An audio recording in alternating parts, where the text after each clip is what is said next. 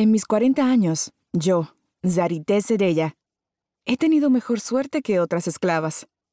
Voy a vivir largamente y mi vejez será contenta, porque mi estrella, mi étoiles, brilla también cuando la noche está nublada.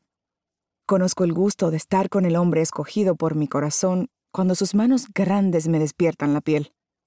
He tenido cuatro hijos y un nieto, y los que están vivos son libres.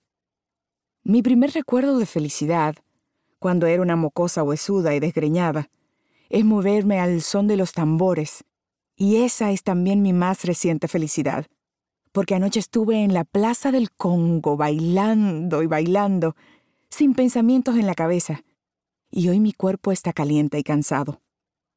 La música es un viento que se lleva los años, los recuerdos y el temor, ese animal agazapado que tengo adentro. Con los tambores desaparece la zarité de todos los días y vuelvo a ser la niña que danzaba cuando apenas sabía caminar. Golpeo el suelo con las plantas de los pies y la vida me sube por las piernas, me recorre el esqueleto, se apodera de mí, me quita la desazón y me endulza la memoria. El mundo se estremece.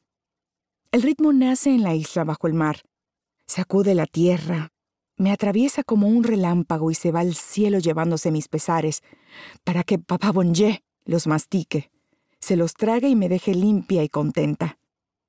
Los tambores vencen al miedo. Los tambores son herencia de mi madre, la fuerza de Guinea que está en mi sangre. Nadie puede conmigo entonces. Me vuelvo arrolladora como Erzuli, loa del amor, y más veloz que el látigo.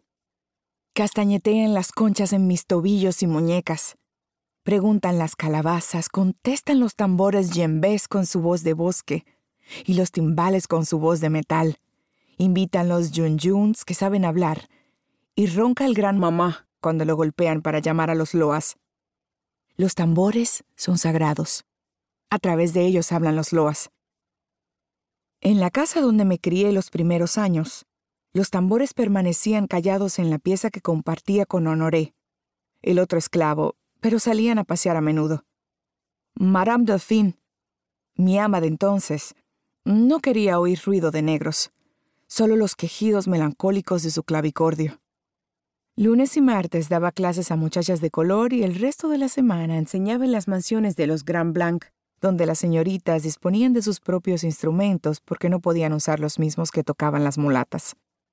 Aprendí a limpiar las teclas con jugo de limón, pero no podía hacer música porque Maram nos prohibía acercarnos a su clavicordio. Ni falta nos hacía. Honoré podía sacarle música a una cacerola. Cualquier cosa en sus manos tenía compás, melodía, ritmo y voz. Llevaba los sonidos en el cuerpo. Los había traído de Daomei. Mi juguete era una calabaza hueca que hacíamos sonar. Después me enseñó a acariciar sus tambores despacito. Y eso desde el principio, cuando él todavía me cargaba en brazos y me llevaba a los bailes y a los servicios vudú, donde él marcaba el ritmo con el tambor principal para que los demás lo siguieran. Así lo recuerdo.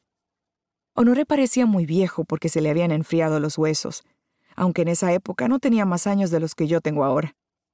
Bebía tafia para soportar el sufrimiento de moverse, pero más que ese licor áspero, su mejor remedio era la música. Sus quejidos se volvían risa al son de los tambores. Honoré apenas podía pelar patatas para la comida del ama con sus manos deformadas, pero tocando el tambor era incansable. Y si de bailar se trataba, nadie levantaba las rodillas más alto, ni bamboleaba la cabeza con más fuerza, ni agitaba el culo con más gusto. Cuando yo todavía no sabía andar, me hacía danzar sentada, y apenas pude sostenerme sobre las dos piernas, me invitaba a perderme en la música, como en un sueño. Baila, baila, Zarité, porque esclavo que baile es libre, mientras baila, me decía. Yo he bailado siempre.